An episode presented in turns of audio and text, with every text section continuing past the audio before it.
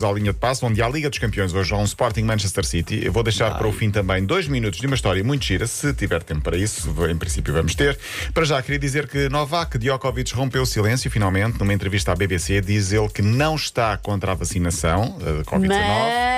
mas o meu corpo é mais importante que qualquer título. E, portanto, se for esse o preço a pagar, se eu não puder entrar nos países porque exigem um certificado de vacinação, não vou aos torneios. Pronto, está combinado. Está combinado. Está combinado. Ficamos, ficamos assim. O Obrigado ele diz. Ele diz: Eu defendo a liberdade, a opção de quem quer ser vacinado e quem não quer. Quem não quer, pronto, acaba por ter algumas consequências ou não. Certo é que ele já perdeu o número 1, um, ou vai perder o número 1 um, e, e vai acabar por falhar mais alguns torneios, como falhou o Open da Austrália porque não estava vacinado contra a Covid-19.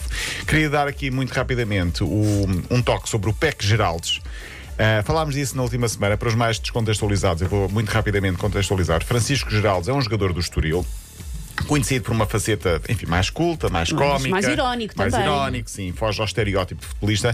Na outra jornada, quando ele estava no, num jogo contra o Marítimo e aproxima-se do canto para cobrar o canto, levou com um saquinho de termosos. E ele. Ah, eu vi isso. Pronto, e ele agarrou no Foi saquinho a de Elsa que atirou.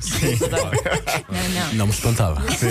E ele disse: atira-me um saco de termossos e nem sequer uma mini a acompanhar. Sim, acho. Indecente. Deus. Sim. O departamento de marketing do Estoril, no, no jogo a seguir, portanto, para o último fim de semana, pegou nesse episódio e lançou o PEC Geraldes, que era 5 euros, uma mini, um saco de termossos e um bilhete para ver o jogo. Incrível. E a assistência mais que duplicou. Boa. Graças a, a isto. Ou não, normalmente eram 500, foram mil e tal pessoas ao Estoril para ver o jogo. O Estoril ganhou, Geraldes jogou.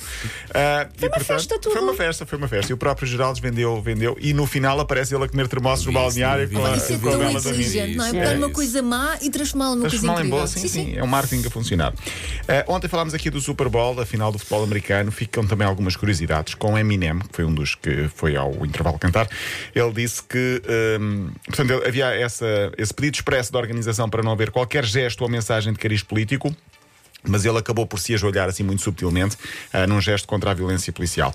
Nesse, nessa final, havia umas chuteiras em campo avaliadas em 176 mil euros. Mas, Mas algum as- jogador? mas a dos jogar. pés. Sim, sim, sim, sim. A jogar. O- Mas porque era, pertence a algum jogador ou porque, porque o eram preço delas. me- Ah, o preço- as, as- as chuteiras foram feitas por um estilista muito famoso, custavam 176 mil euros. Sim, um é estilista a fazer esteira. É verdade, é Há verdade. casas que são Incrível. mais baratas do que Sim, sim, Olha, mas sim. também digo-te já uma coisa. Eu ontem estive a ver o- a atuação deles todos, Uhum. ah, do intervalo.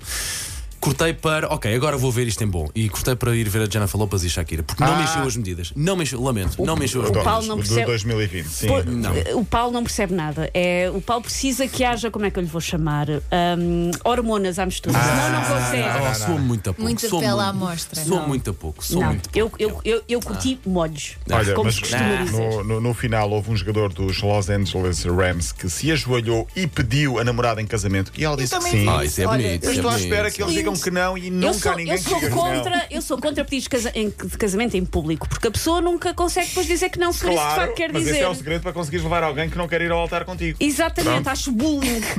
E no final do jogo houve outro jogador que saiu a correr porque o filho tinha acabado de nascer e foi ver o filho que tinha acabado de nascer. Lindo, Muito incrível. bem trabalhado. Sim, senhor. Por cá hoje é a Liga dos Campeões, Sporting City, ou como diz a bola, Davi contra Golias. O City é o clube mais poderoso do mundo em termos de, de- de- orçamento, mas os orçamentos não entram em campo. Portanto, vamos acreditar que sim. Também há um Paris Saint-Germain, Real Madrid. Eu tenho de trazer aqui mais uma história de Cândido Costa. Tenho tempo para isso, não tenho dois, um minutinho e meio. Um antigo jogador que é agora comentador do Canal 11, conhecido também por um lado muito cómico e pelas histórias. Quem não se lembra daquela de, de 50 Cent e de Jorge Jesus no Bolonenses, que ele próprio já contou.